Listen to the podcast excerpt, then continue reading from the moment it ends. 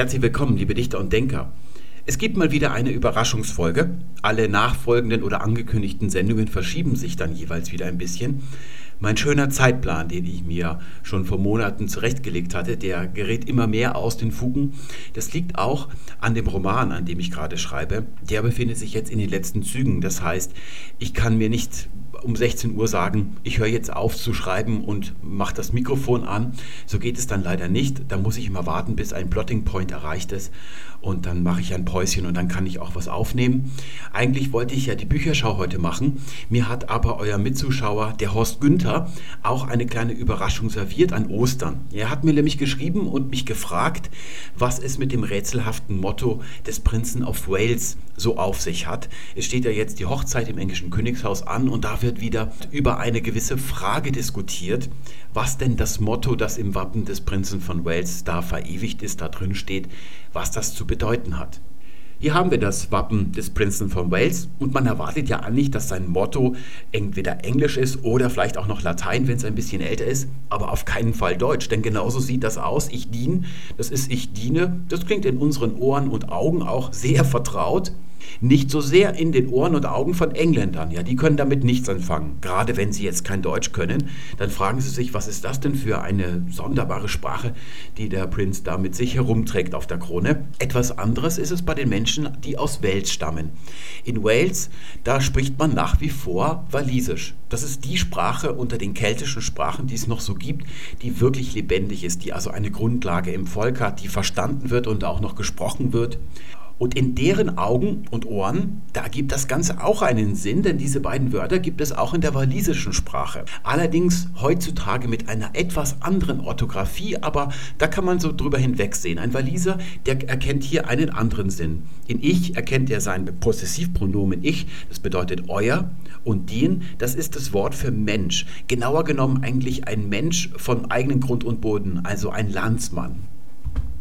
Aus diesem Dilemma, welche von beiden Sprachen wir jetzt hier wirklich vor uns haben, besteht dieses Rätsel. Eigentlich könnte man ja glauben, wenn es walisisch auch sein kann, dann ist es auch walisisch, weil der Prince of Wales ja der Fürst von Wales ist. Also es ist nicht der Prinz, also im Sinne des Thronfolgers. Das ist heute so ein bisschen sekundär, hat sich das ergeben. Eigentlich ist der Prince of Wales der Fürst von Wales. Und da nimmt das natürlich auch nicht Wunder, dass sein Motto walisisch ist. Jetzt muss man aber wissen, dass in den letzten Jahrhunderten der Prince of Wales nie ein Waliser gewesen ist. Die ersten drei Prinzen von Wales, ganz früh im Mittelalter, die sind noch ja richtige Waliser, die haben jedenfalls walisische Namen, aber sonst ist es eigentlich das englische Königshaus, das ja Wales erobert hat und die haben die Waliser eigentlich für den letzten Dreck gehalten. Das hat sich jetzt erst in der jüngsten Zeit ergeben von Prinz Charles, der momentane Inhaber dieses Amtes der hat angeblich Walisisch gelernt. Wie gut er es wirklich kann, das wissen wir nicht. Daraus ergibt sich natürlich die Frage, wie man überhaupt darauf gekommen ist, das Deutsche zu diskutieren, wenn auf dem Wappen des Prinzen von Wales der Sinnspruch auf Walisisch einen Sinn ergibt. Ich habe mich zunächst einmal im Internet umgeschaut, nachdem ich die Mail vom Horst Günther bekommen habe. Und da schlägt einem wirklich eine Wucht von Einstimmigkeit entgegen, vor allem unter den Leuten, die sich für ein bisschen gebildeter oder wissender halten als andere. Sie sagen, es muss Deutsch sein. Es ist tatsächlich Deutsch. Es ist im Walisischen nur ein zufälliger Gleichklang. Und wenn man jetzt mal weggeht von Diskussionsforen oder irgendwelchen schnell zusammengeschriebenen journalistischen Artikeln über dieses Thema, die Journalisten versuchen ja mit solchen Themen gerade die Wartezeit bis zu dieser blöden Hochzeit zu überbrücken. Wenn man von diesen allgemeineren oder Wischiwaschi-Seiten mal weggeht und sich ja, Wikipedia anschaut, nicht nur allgemeine Artikel, sondern es gibt auch spezifische über dieses Thema. Wenn man zum Beispiel, wie ich das jetzt hier gemacht habe, mal sich die Webseite von Princeton von Wels selbst ansieht, ansieht. Da findet man auch eine Bemerkung darüber, wie dieses Wappen insgesamt zusammengekommen ist mit diesen drei weißen Federn und auch mit diesem Motto. Und da ist man hier auch sicher, dass es tatsächlich deutsch ist. Und hier wird gesagt, dass es von einem König von Böhmen herstammen soll. Das wird im Allgemeinen als die Erklärung dafür angesehen, warum der Prince of Wales ein deutsches Motto hat. Was habe ich nun dem Horst Günther geantwortet? Er wollte von mir ja eine Antwort haben, die speziell auf die sprachlichen Formen abhebt. In vielen Stellen, wo darüber geredet wird, wird nur so allgemein über historische Zusammenhänge geredet. Er wollte also von mir wissen, kann das tatsächlich Deutsch sein, kann das Walisisch sein? Und ich habe ihm geantwortet, er soll davon ausgehen, dass es Walisisch ist. Damit stehe ich mit dieser Antwort gegen das gesamte Internet und ich habe einen Grund, warum ich ihm das so geraten habe weil es weder für die eine noch für die andere These irgendeinen Beleg gibt, dass es so ist. Nicht für die deutsche, eigentlich auch nicht für die äh, walisische, aber unter diesen Umständen, dass es eben völlig ungewiss ist, ist es vernünftiger anzunehmen, dass es sich um Walisisch handelt, weil die Walisisch-Theorie weniger Zusatzannahmen erfordert als die Deutsch-Theorie. Man kann nämlich im Internet sehr schön nachverfolgen, wie aus einer völlig ungewissen Lage eine absolute Gewissheit wird. Wenn man sich Artikel bei Wikipedia anschaut und nicht nur ganz allgemeine, wo das kurz erwähnt wird, es gibt auch spezielle, spezifische zu, diesen, äh, zu dieser Fragestellung und zu diesem Rätsel, dann sieht man, dass in den Referenzen nirgendwo wissenschaftliche Literatur zitiert wird, sondern es wird dann zum Beispiel auf Seiten wie hier vom Prince of Wales verwiesen, wo wiederum nur in einem Absatz erwähnt wird, dass es so ist. Aber woher der Prince of Wales das weiß, das wissen wir nicht. Wir wissen aber, dass anscheinend keine wissenschaftliche Untersuchung dem Ganzen zugrunde liegt. Es gibt also keine wissenschaftliche Gewissheit. Und man kann sehr schön verfolgen, wie von Station zu Station, also von Zitat zu Zitat, aus einer völlig ungewissen Sache ohne jeden Beleg immer mehr Gewissheit wird. Da wird also dann die Seriosität der zitierten Quelle angenommen, dass es tatsächlich so ist. Und so baut sich das immer weiter aus. Und es hat sich im Internet ebenso ausgebreitet, dass es absolut sicher ist, dass man es mit Deutsch zu tun hat. Man könnte es auch für Walisisch halten, so wird gesagt, aber in Wirklichkeit ist es Deutsch. Und da sind sich eben alle, die etwas auf sich halten und ihre Bildung ganz gewiss. Die heutige Sendung besteht also daraus, dass ich euch und dem Horst Günther zeige, was ich bisher herausbekommen habe, wie also die eigentliche Sachlage ist. Als Ursprung des Wappens mit den Federn und mit dem Motto wird im Allgemeinen ein Ereignis im Spätsommer des Jahres 1346 angesehen. Und zwar die Schlacht von Crécy. Crécy ist ein Örtchen, wo der Hund begraben liegt, südlich von Calais in der Normandie. Auf der anderen Seite liegt auch gleich schon Dover. Wir befinden uns im ersten Jahrzehnt des sogenannten Hundertjährigen Krieges. Dieser Krieg, der ist geprägt von sehr vielen Motiven und Handlungssträngen. Es ist sehr komplex. Er erstreckt sich ja auch über eine sehr lange Dauer. Ihr kennt diesen Krieg wahrscheinlich von Jeanne d'Arc. Die kommt aber erst viele Jahre später zur Welt und greift dann erst am anderen Ende dieses Krieges ein. Wir befinden uns hier in den ersten Jahren. Der Krieg hat gerade erst begonnen und er beginnt mit einer Schlacht, die den Engländern einen überwältigenden Sieg bringt. Engländer und Franzosen sind eigentlich noch keine Nation, wie es heute ist, denn dieser hundertjährige Krieg ist eigentlich die Grundlage dafür, dass es ein Bewusstsein dafür gibt, was Nationen eigentlich sind. Bis dahin gibt es ja nur Herrschaftshäuser und Könige, die können auch über mehrere verstreute Länder herrschen, wie wir gleich noch sehen werden. Das 14. Jahrhundert ist das Zeitalter des ausklingenden Rittertums. Es hat bis dahin Ritter gegeben und die gibt es jetzt immer noch im Jahre 1346, also adlige Einzelkämpfer, die sich mit einer Rüstung und einem Schwert in die Schlacht stürzen. Und wenn sie gerade keine Schlacht haben, dann veranstalten sie Ritterturniere. Ihr Leben und ihr Handeln ist geprägt von einer sehr hohen höfischen Ritterethik. Diese Ethik ist schon ein bisschen im Schwinden begriffen. Die Ritter lassen sich in jener Zeit schon ein bisschen gehen. Und diese Ritterzeit wird jetzt abgelöst durch etwas Neues das moderne Heerwesen, also die moderne Militärtaktik mit großen Heeren. Und die Schlacht von Crécy ist eigentlich ja, der Auftakt für diesen Wandel. Hier wird zum ersten Mal deutlich, was geschieht. Edward III. ist der König von England und er führt die Engländer in diese Schlacht, die, wie gesagt, den Engländern einen überwältigenden Sieg bringt. Und zu verdanken hat er ihn einer tausend Schar von walisischen Bogenschützen. Auf diese Idee ist Edward gekommen, weil die Engländer einige Zeit vorher schon überhaupt erst Wales eingenommen haben und bei der Einnahme, wo sie also mit Schwert und Armbrusten angekommen sind, da haben ihnen die Waliser mit Pfeil und Bogen das Leben zur Hölle gemacht. Schwert und Lanze sind also eher die Waffen des Adels, Pfeil und Bogen ist, sind die Waffen des kleinen Volkes. Es gibt in jener Zeit auch schon erste Erwähnungen von Robin Hood, der ja dann als Underdog mit Pfeil und Bogen hier eine Legende werden wird. Die Legende, also die ganzen Balladen, die es von Robin Hood gibt, die kommen erst ein bisschen später, aber nicht viel später. Und der soll ja dann später im Sherwood Forest angesiedelt worden sein. Das liegt nicht in Wales, sondern hier eigentlich so mitten in England drin, ein bisschen außerhalb des walisischen Gebietes. Und hier kommen eben, wo diese ganzen Wälder hier liegen, kommen diese ganzen Bogenschützen her. Und da bringt sich Edward III. einige tausend mit. Die Quellen schwanken zwischen 2000 und 8000. Die werden hier in Cressy an einem Bergkamm aufgestellt in einer Reihe und die erledigen alles, was auf französischer Seite ihnen entgegenkommt. Und das sind in vorderster Front Armbrustschützen und die Armbrust, die kann also nicht so weit schießen oder vor allem mit so einer Wucht wie die walisischen Langbögen. Es gibt einen Thriller, den ihr vielleicht kennt, der heißt Timeline, ist von Michael Crichton. Da geht es um Archäologen, die sich um genau diese Zeit kümmern, die da irgendein Schloss ausgraben und später mit einer Zeitmaschine in die Zeit zurückverschlagen werden. Und am Anfang machen sie sich noch Gedanken, wie die Schwerter, die die Ritter da gehabt haben, wie man die überhaupt hochheben konnte. So schwer waren die, wie man da richtig mit kämpfen konnte. Und bei den Bögen haben sie sich gefragt, wie man damit überhaupt ausholen konnte. Denn die waren so steif, das heißt, man musste eine so große Kraft aufbringen, um diesen Bogen zu spannen und den Pfeil abzuschießen, dass man sich also da gefragt hat, wie das möglich sein konnte. Und tatsächlich hat man da eben Skelette gefunden von solchen Bogenschützen, die waren sehr deformiert. Und in diesem Roman wird das also sehr minutiös beschrieben, wie das damals eben gewesen ist. Da wird auch sehr schön beschrieben, wie diese moderne Technik oder Taktik mit diesen Bogenschützen das alte Rittertum dann überwindet im 14. Jahrhundert. Wir befinden uns also schon mitten in der walisischen Deutung des Sinnspruchs. Eigentlich ist es schon die Erklärung. Edward III., der verdankt seinen Sieg bei dieser und den kommenden Schlachten diesen walisischen Langbogenschützen. Die bringen also den Erfolg. Das ist nicht gerade eine sehr ritterliche Taktik, die hier angeschlagen wird. Das ist eigentlich verpönt, in der Ethik des Rittertums der damaligen Zeit so vorzugehen.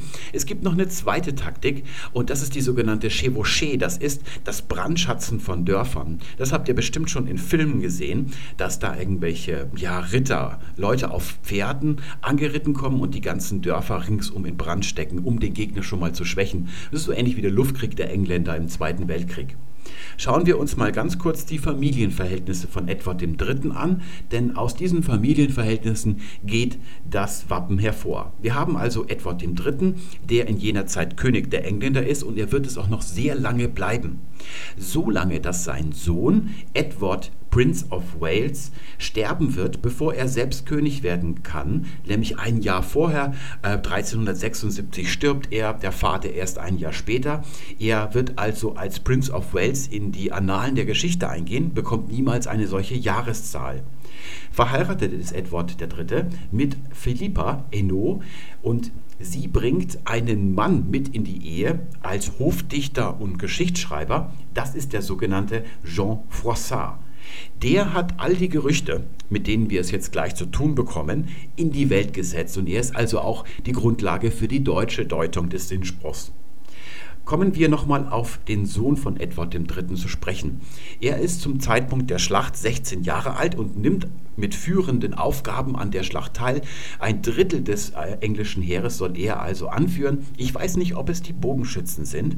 Das ist, äh, geht aus den Quellen nicht hervor. Aber diesen Mann hier, den kennt ihr. Wenn ihr den Hollywood-Film Ritter aus Leidenschaft angesehen habt, dann habt ihr ihn gesehen. Er ist nämlich der berühmte Dark Prince, also der schwarze Ritter oder der dunkle Ritter. Den kann man sich auch heute noch anschauen oder seine Rüstung. Der ist in England begraben. Die Rüstung von ihm ist erhalten.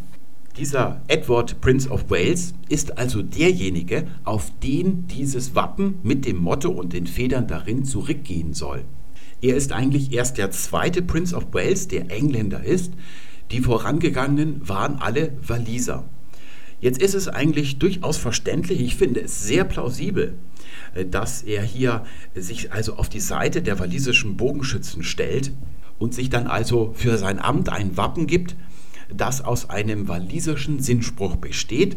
Wo diese drei Federn herkommen, das sind in Wahrheit Straußenfedern, das wissen wir nicht. Es gibt unterschiedliche Theorien darüber, die Heraldiker streiten sich. Man ist sich da uneins, wo diese Federn herkommen. Man findet die aber in sehr vielen Wappen bei den Walisern, also zum Beispiel beim walisischen Rugbyverband. Da finden sich im Wappen auch diese drei Federn drin. Das Ganze ist also nicht nur nicht durch walisisches, sondern auch nicht durch anderes zu erklären, ist also ziemlich ungewiss.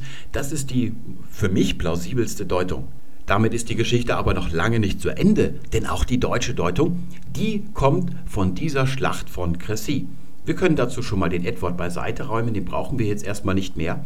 Aber seine Frau Philippa, die behalten wir mal im Sichtfeld, ebenso ihren Angestellten Herrn Frossard. Auch natürlich den Sohn von Edward, dem Prinzen von Wales, dem schwarzen oder dem dunklen Prinzen. Die Engländer bedienen sich nicht nur des Brandschattens und walisischer Bogenschützen, allesamt unritterliche Sachen, also Sachen, die in der Ritterethik gering geschätzt worden sind, sondern auch der sogenannten Scharmützler. Das sind Leute, die im Tross des englischen Heers mitkommen und nachdem die Schlacht eigentlich vorüber ist, dann über das Schlachtfeld ziehen und allen Gegnern, die noch irgendwie am Leben sind, die Hälse durchschneiden. Das ist auch ein grober Verstoß gegen die Ritterethik, dass man von irgend so einem Anonymen und dann noch einem Niedriggestellten umgebracht wird und nicht durch das Schwert eines edlen Ritters stirbt. Das kommt also für einen Ritter normalerweise nicht in Frage.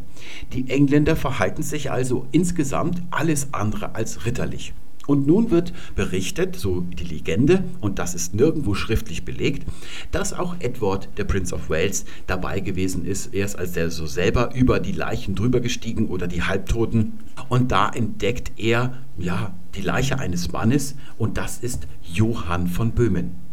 Johann von Böhmen hat auf der Seite der Franzosen gekämpft, weil er unglücklicherweise einige Zeit vorher dem französischen König die Treue geschworen hat. Johann von Böhmen hat ein Leben voller Schlachten gelebt, könnte man sagen. Er ist also ein richtiger Ritter, wie man ihn sich so vorstellt als Kind. Einer, der ständig in Geldnot auch noch ist, das war er auch. Und er ist dann sehr weit herumgekommen in Europa, wo er überall Schlachten gekämpft hat. Johann von Böhmen ist der König von Böhmen in jener Zeit und er ist auch der Herrscher von Luxemburg. Ursprünglich geboren wurde er in Paris, dort hat er auch studiert. Johann von Böhmen war schon ja im mittleren Alter, könnte man sagen, nicht mehr im besten Alter.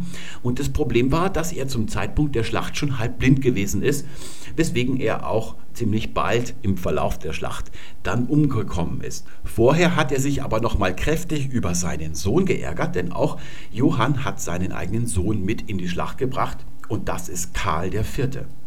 Karl IV. wird dann später der Kaiser des Heiligen Römischen Reiches Deutscher Nation werden, mit dem Sitz oder der Amtshauptstadt Prag. Karl IV. ist besonders wichtig oder seine Regentschaft, weil hier Grundlagen gesetzt werden für die Standardisierung des Deutschen, also die Einheitssprache der Deutschen. Das ist also eine der ersten wesentlichen Stationen, der Kanzleiverkehr, der von Prag ausgeht. Aber so viel Karl IV. für die deutsche Sprache als Nationalsprache getan hat, so wenig hat er für den Sieg der Franzosen bei der Schlacht von Crécy getan. Er ist nämlich zwischenzeitlich verschwunden gewesen. Er ist, glaube ich, beim Pinkeln gewesen oder so. Jedenfalls hat Johann sich gewundert, wo sein Sohn steckt, wo es also gerade hoch hergeht. Also da ist nicht ganz klar, ob er selber verschwunden ist. Es ist auch nicht sicher, ob es sich wirklich so ereignet hat. Denn der Herr Froissart, den wir hier sehen, der also von diesen Ereignissen überhaupt berichtet, der stellt nach Herr Johann von Böhmen als einen Ritter alten Schlages dar. Und dieses Rittertum ist jetzt gerade am Untergehen. Und er erfindet eine Begebenheit oder einen Ausspruch von Edward Prince of Wales, die die Grundlage für die deutsche Deutung dieses Mottos ist. Edward zieht nämlich durch die Leichenreihen und entdeckt die Leiche von Johann von Böhmen, der sich also tapfer, obwohl er keine Chance hatte, in diese Schlacht gestürzt hat, obwohl er ja selber keinen Vorteil hatte. Er hat es nur gemacht, weil er dem französischen König die Treue geschworen hatte. Und dann soll er ihm wohl die Rüstung abgenommen haben und zu seine gemacht haben und laut verkündet haben, wie das ja so üblich ist, dass die Sieger nochmal eine hübsche Rede halten, wo das Schlachtfeld noch richtig am Dampfen ist. Der soll also gesagt haben, hier liegt der Fürst der Ritterlichkeit, aber er stirbt nicht. Er ist natürlich schon längst selbst tot in persona, aber das Rittertum, das er verkörpert, das stirbt natürlich nicht. Ist natürlich ein bisschen komisch, weil gerade Edward, Sohn von Edward III. und sein Vater, sich sehr unritterlicher Tugenden für ihren Sieg bedient haben. Und weil Johann von Böhmen ja der König von Böhmen gewesen ist, und man in Böhmen zur damaligen Zeit Obersächsisch gesprochen hat, wenn man nicht Tschechisch gesprochen hat. Zwei Drittel von Böhmen waren ja eigentlich Tschechisch. Also wenn Deutsch gesprochen worden ist da oder wenn Johann Deutsch gesprochen hat, was ich gar nicht glaube, dann hat er Obersächsisch gesprochen. Da würde er sich also erklären, wie es zu Ich dien als deutscher Spruch gekommen ist. Und die Kunde vom ehrenhaften Tod von Johann von Böhmen, die kommt jetzt oder die gelangt in den folgenden Jahren durch ganz Europa. Alle Königshöfe, alle Adligen sprechen, wie Johann von Böhmen treu seines Eides da sein Leben gelassen hat. Und verantwortlich für all das ist ein Mann und das ist unser Herr Froissart. Herr Froissart ist überhaupt erst in den Dienst von Philippa geraten. Sie hat ihn mitgebracht. Ursprünglich stammt sie so mehr aus der Gegend von Niederlanden. Sie hat also eingeheiratet ins englische Königshaus. Ursprünglich zu ihr geraten ist er aufgrund eines Empfehlungsschreibens. Und dieses Empfehlungsschreiben stammt von Johann von Böhmen. Wir können also sagen, Jean Froissart verdankt alles, was er ist damals, seine ganze Anstellung am englischen Königshof, Johann von Böhmen. Und Jean-François lässt dann in der Folge seinen ehemaligen Entdecker und Förderer hochleben. Nicht so sehr in seinen Annalen, es geht hier mehr um die Legende, die dann tatsächlich ihre Runde durch Europa macht. An den Königshöfen erzählt man sich dann eben von dieser heldenhaften Tat von Johann von Böhmen. Man erkennt aber auch in den Annalen, die Jean-François wirklich geschrieben hat, die habe ich auch mal komplett durchgelesen, dass er das englische Königshaus anscheinend bei ihren Siegen in Nordfrankreich bis nach Süden hin dann begleitet und hochleben lässt. Es ist also mehr eine Heldengeschichte. Und die Geschichte, die hier die Grundlage für die deutsche Deutung ist, die ist eher eine Art Exemplum. So nennt man das im Lateinunterricht. Es ist ja in der lateinischen oder der römischen Literatur üblich gewesen, dass man ein Exemplum gerade im, in der Nähe von Schlachtenschilderungen bringt. Dort lässt man übrigens auch immer gern noch den gefallenen oder besiegten Feind zu Wort kommen. So ähnlich Ähnlich klingt das Ganze hier, also ziemlich programmatisch. Und darauf basiert die komplette deutsche Deutung. Mehr gibt es nicht. Es gibt also keine Belege. Es ist also nicht irgendwie die Rüstung mit der Banderole und dem deutschen Spruch darauf von Johann von Böhmen erhalten, wo man also sagen könnte, hier haben wir den Beweis. Wir müssen uns vergegenwärtigen, dass im Internet ja behauptet wird, wir hätten es hier mit einer Gewissheit zu tun, die allerdings auf nichts gründet, außer auf dieser Legende. Nun möchte ich Herrn Froissart jetzt nicht die bewusste Lüge unterstellen, wobei das ja sowieso ein bisschen blöd wäre, jemand, der im Mittelalter da als ähm, ja, Hofdichter angestellt ist, Lüge zu unterstellen. Es ist natürlich seine Aufgabe, seinen Herrn zu glorifizieren, sowohl seinen aktuellen als auch seinen ursprünglichen. Ich glaube, dass es auch an den Sprachen liegt, die damals da so im Umlauf waren oder die hier zur Sprache gekommen sind. Auf welcher Sprache hat Herr Froissart denn eigentlich gedichtet oder welche Sprache hat er gesprochen? Das war Französisch. Das war auch in England üblich, dass man dort Französisch gesprochen hat, denn es war Geoffrey Chaucer, der auf die Idee gekommen ist, dass man auch auf Englisch dichten konnte. Und zwar auf Mittelenglisch, das mit Geoffrey Chaucer seinen Anfang nimmt. Der kommt übrigens auch als Figur, als Nebenfigur in Ritter aus Leidenschaft vor. Das ist dieser Herold, den sich der Stiefelknecht, der sich dann als Ritter ausgibt und dann als Sir Ulrich von Gelderland dann anlacht und der dann als Herold auf dem Turnier dann für ihn fungiert. Das ist dann der tatsächliche Geoffrey Chaucer, ein Mann, der eine ähnliche Bedeutung für die englische Sprache hat wie Luther oder Ottfried für die deutsche Sprache. Man sieht an den Dichtungen von Herrn Froissart, dass er Probleme hat, englische und französische Titel, Adelstitel richtig zu übersetzen. Also er ist ziemlich häufig lost in translation, so wird über ihn gesagt. Und er kann natürlich auch weder Walisisch noch kann er Hochdeutsch sprechen. Das können wir also ausschließen. Wie gut sein Englisch ist, das wissen wir nicht, weil wir von ihm eigentlich nur diese französischen Texte haben welcher Spruch auch immer aus dem Schlachtfeld hervorgegangen ist, ob er jetzt deutsch oder walisisch ist, wir können uns sicher sein, dass Herr Froissart nicht beurteilen konnte, ob es wirklich walisisch ist. Es kann auch sein, dass er einfach ein bisschen Deutsch gekonnt hat und es dann eben falsch gedeutet hat und dann diese Legende in Umlauf gebracht hat. Das könnte also auch sein. Damit ist die historische Analyse eigentlich schon zu Ende. Wir müssen, wenn wir uns das, was wir jetzt herausgearbeitet haben, uns ansehen, zu dem Schluss kommen, dass es völlig ungewiss ist, ob wir es hier mit Walisisch oder mit Deutsch zu tun haben. Auf keinen Fall darf man aus dieser Legende die Gewissheit ableiten, dass es sich hier um einen deutschen Sinnspruch handelt. Was uns jetzt also noch bleibt, ist die sprachliche Analyse. Bevor wir über die Sprachbelege selbst sprechen, will ich mal kurz erklären, was Walisisch ist. Denn der Horst Günther hat in seiner E-Mail von Gälisch gesprochen, damit hat es nichts zu tun. Darüber weiß man normalerweise ja nicht, was es mit diesen keltischen Sprachen auf sich hat. Ihr wisst vielleicht, dass die Kelten einst über halb Europa verbreitet gewesen ist und besonders in der westlichen Hälfte. Nicht nur dort, wo heute noch keltische Sprachen mehr oder minder am Leben sind, sondern natürlich im kompletten Raum von Frankreich, unten in Spanien bis rüber nach Italien. Auch in Kielheim zum Beispiel in Bayern gibt es eine Keltensiedlung. Da sieht man, wie weit die Kelten ursprünglich mit ihren Sprachen, die sie gesprochen haben, sich ausgebreitet hatten. Davon ist heute wenig geblieben. Die Sprache von Asterix und Obelix, das ist also das Festlandkeltische von Frankreich, das sogenannte Gallische, das ist schon in der Antike ausgestorben, ebenso wie das in Spanien und in Italien oder weiter drüben bei uns Richtung Deutschland. Das ist alles ausgestorben. Geblieben ist nur das Keltisch, das man auf den britischen Inseln, also einschließlich Irland, spricht und gesprochen hat. Dieses sogenannte Inselkeltische teilt sich auf in zwei Zweige. Im westlichen Bereich findet man die goidelische Gruppe und da ist der wichtigste Dialekt oder die wichtigste Sprache des Goidelischen das sogenannte Irische. Das ist also der korrekte Ausdruck für die keltische Sprache, die heute noch in Irland auf ja, Dokumenten vom Amt zu lesen ist.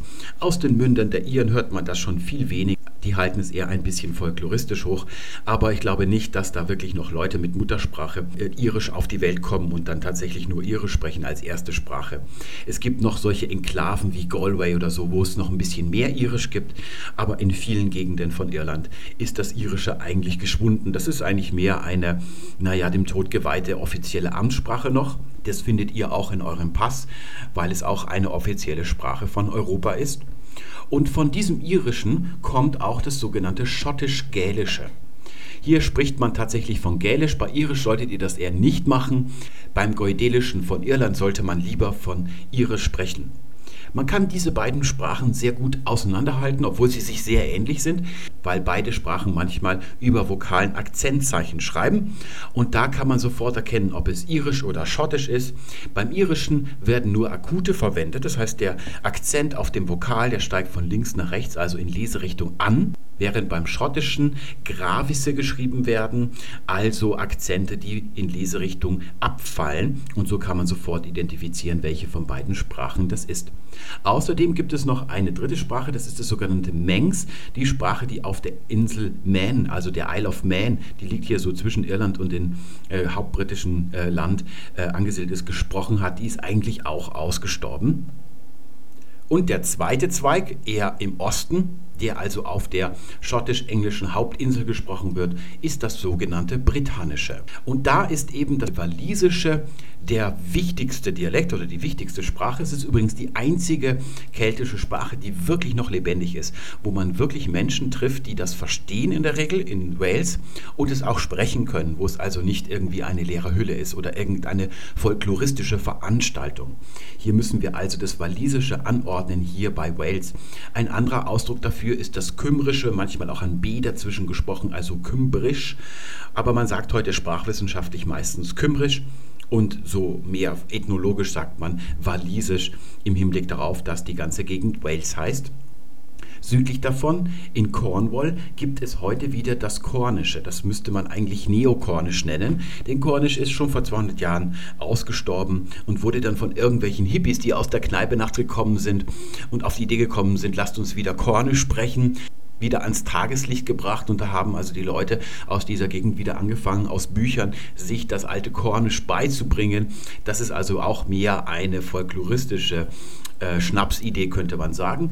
Ebenso wie das Bretonische, das man heute in der Bretagne spricht. Am Namen erkennt man schon, dass das da nicht ursprünglich herkommt. Das ist also nicht die Sprache, die dort Asterix und Obelix gesprochen haben. Erst als die Landnahme der Sachsen und Angeln stattgefunden hat, wir befinden uns also hier vor etwa 1500 Jahren, als die Angel und Sachsen hier rüberkommen. Da haben sich die von dieser Gegend hier unten verabschiedet und sind rüber in die Bretagne. Deswegen heißt es Bretonisch, ist also auch eine britannische Sprache. Das Bretonische findet man heute vor allem auf äh, schwarz-weiß bedruckten Tassen in Souvenirshops äh, in der Nähe von Hinkelsteinen, aber als Muttersprache selbst oder als wirklich lebendige Sprache in der Bretagne, da äh, findet man es eigentlich nicht mehr so sehr.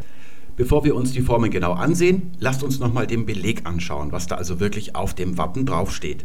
Ich dien. Das klingt also wie Hochdeutsch, wohlgemerkt Hochdeutsch und nicht Niederdeutsch, denn zur Zeit, als das Ganze entstanden ist, hat man nur im Süden Deutschlands, in Österreich oder österreichischem Terrain und in der Schweiz Hochdeutsch gesprochen. Erst in der Folge dann wird sich das Hochdeutsche bis an die Nordküste Deutschlands ausdehnen und dann die Standardsprache der Deutschen werden. Es kann also nicht Niederdeutsch sein, denn zu jener Zeit, da wird gerade das Mittelniederdeutsche in den norddeutschen Kanzleien eingeführt.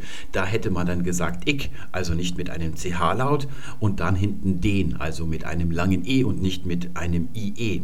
Und wir sehen hier auch, dass die Personalendung hinten fehlt. Da werden wir gleich drüber sprechen, ob das irgendwie typisch ist, ob das zu erwarten ist bei so einem Sinnspruch.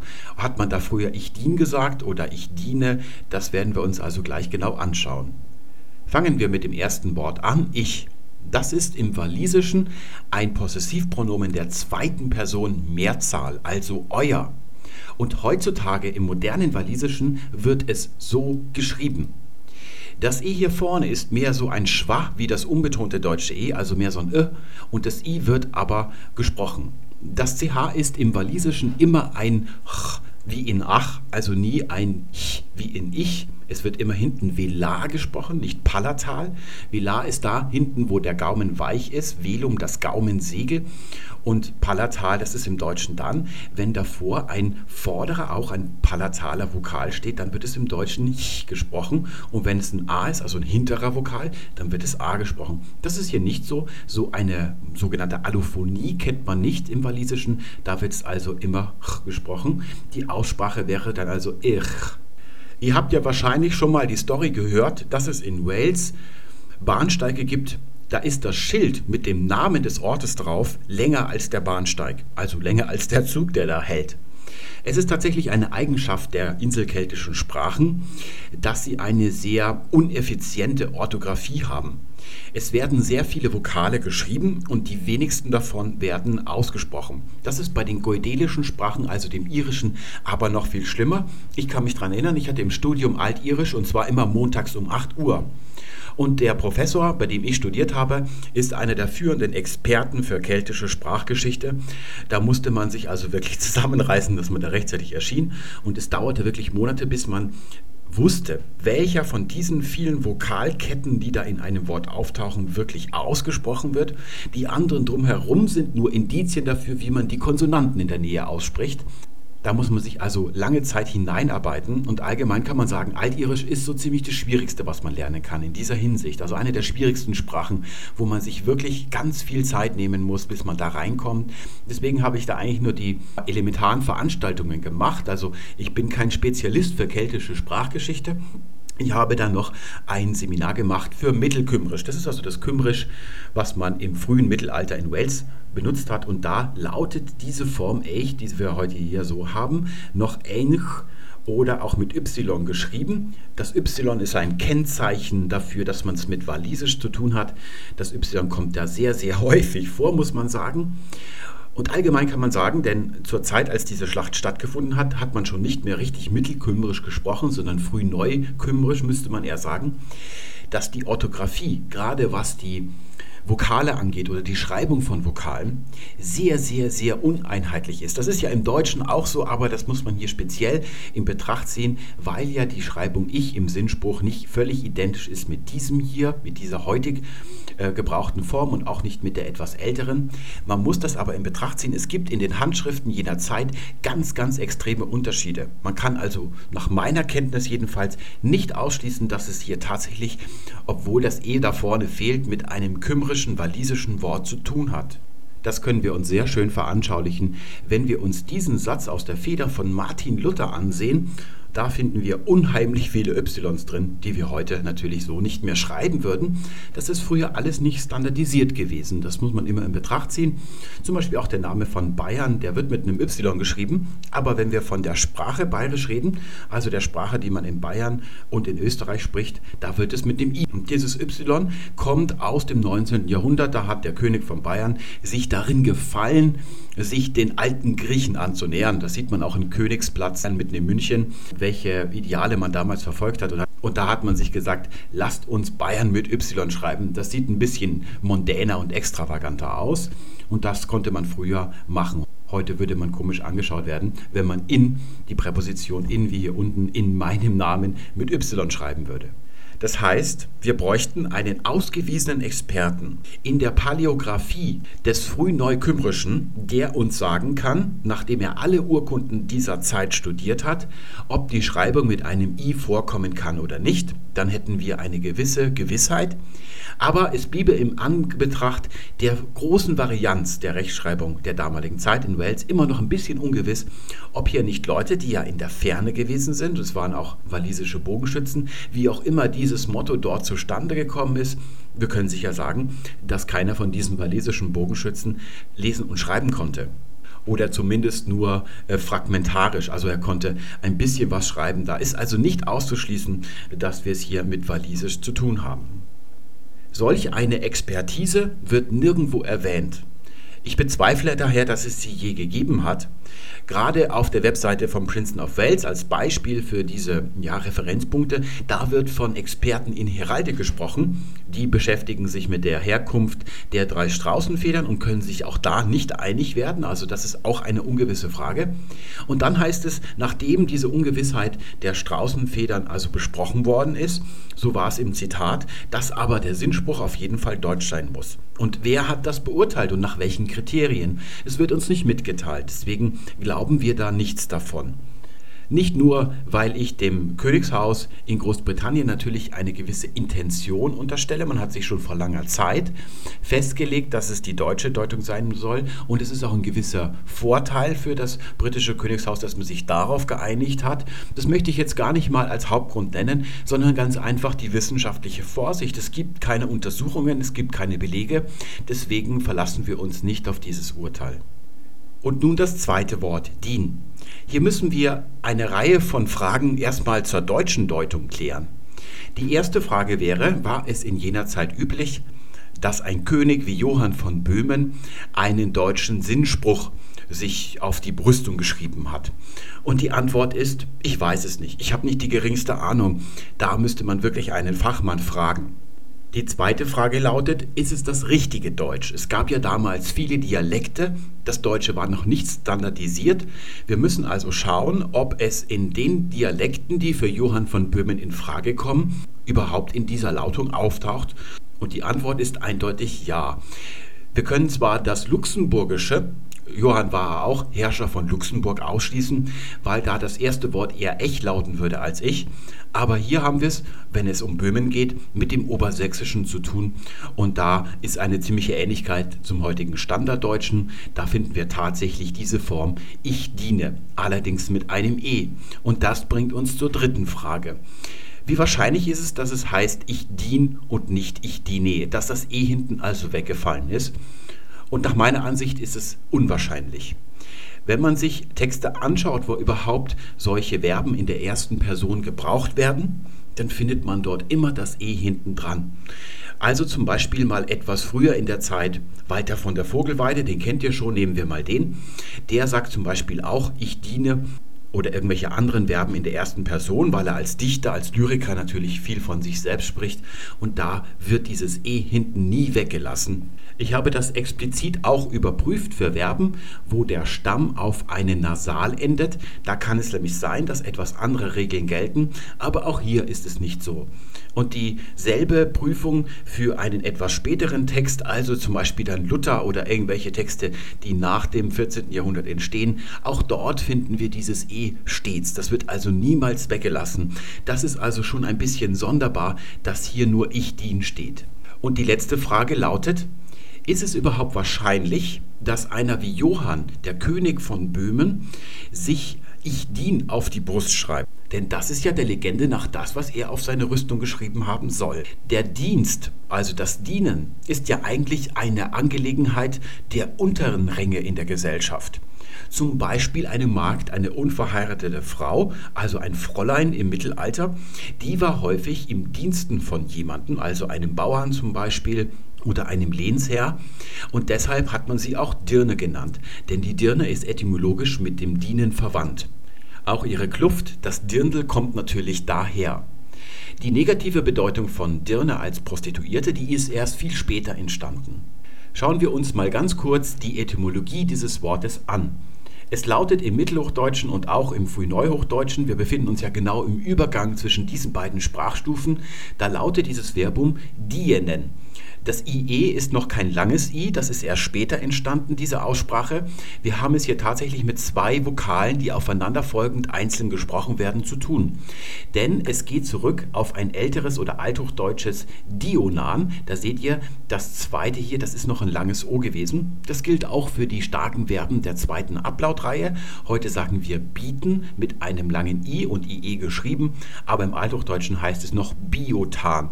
Und dieses O in der unbetonten Silbe Silbe, das ist hier eben geschwunden, das ist zu einem E geworden, dann hat man also später dienen gesagt und heute sagt man dienen. Und noch früher als dieses Dionan hat man Theonan gesagt. Das TH ist allerdings im Deutschen sehr früh aufgegeben worden. Man sieht das auch sehr schön dann im Isländischen. Hier habe ich mal ein neues isländisches Wort von heutzutage. Thjoten ruft man im Lokal, wenn man den Ober ruft. Das ist also eigentlich dann so eine Art Dienstmann. Und im Mittelniederdeutschen, das können wir ausschließen, weil es dort nämlich denen heißt zu jener Zeit. Nicht so im Niederländischen, da sagt man auch dienen, aber man sagt natürlich vorne ich, deswegen kann es auch das nicht sein. Wir müssen es tatsächlich hier mit Hochdeutsch und vor allem mit Sächsisch zu tun haben. Dieses Verbum ist abgeleitet von einem germanischen Wort für Diener. Gedient haben also tatsächlich nur niedrige Leute, die in einem unselbstständigen Dienstverhältnis gestanden sind.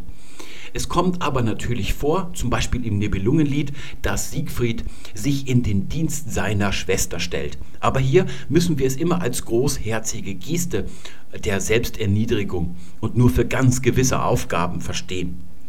Wie wahrscheinlich ist es also, dass ein König wie Johann von Böhmen sich Ich dien auf die Brust schreibt ohne dann noch anzugeben, wem er sich hier in den Dienst stellt. Zum Beispiel hier des französischen Königs, dem hat er ja die Treue geschworen. Es könnte also tatsächlich sein, dass also der Adressat des Dienstes nicht angegeben wird. Und das kommt so gut wie nirgendwo vor. Also ich kenne da viele Texte, wo das Dienen so in dieser Form verwendet wird, aber nirgendwo wird unterlassen zu sagen, wie man da dient. Denn es geht ja darum, zur Schau zu stellen, dass man sich hier mit hohem Mute eigentlich einer schönen Aufgabe unterstellt, sozusagen. Also Siegfried unterstellt sich seiner Schwester. Sehr oft ist dann in diesem Sinne tatsächlich auch der Kriegsdienst gemeint. Und das ist eben, was ich auch so unwahrscheinlich finde, bis zu dem Punkt, wo mich ein ausgewiesener Fachmann hier des Gegenteils überzeugt. Ich halte es eben für sehr unwahrscheinlich, dass Johann sich Ich dien auf die Brust geschrieben hat. Mit dem fehlenden E, dann auch noch auf Deutsch und dann auch noch ohne Adressaten. Das ist ja eigentlich ein Lebensmotto. Es könnte natürlich auch anlässlich der Schlacht gewesen sein, so wie eine Spielführerbinde, irgend so etwas. Aber das ist alles völlig unklar und unbewiesen und ohne Belege. Wir finden jedenfalls in der Ikonografie, im ikonografischen Programm von Johann, also zum Beispiel auf Siegeln und Münzen, da finden wir nichts dergleichen dergleichen, auch diese drei Straußenfedern nicht. Die Eingravierungen, die es da auf Münzen gibt, die Stanzungen, das ist natürlich immer auf Latein. Auch in der Prager äh, Kirchenchronik, die ich mir durchgelesen habe, die ist natürlich auf Latein geschrieben. Da wird kurz zum Tod des Herrschers von Böhmen Stellung genommen. Aber auch da finden wir nichts in dieser Hinsicht, was jetzt Anlass geben könnte, an diese Deutung hier zu glauben. Und nun zum Walisischen. Im Walisischen ist das Wort Dien ein Allerweltswort. Also das kommt dauernd vor und zwar heutzutage in dieser Schreibung mit einem Y. Also ein Y, das darf bei einem ordentlichen walisischen Wort eigentlich nie fehlen. Jedenfalls ist das heute so. Und dieses Wort bedeutet Mensch eigentlich.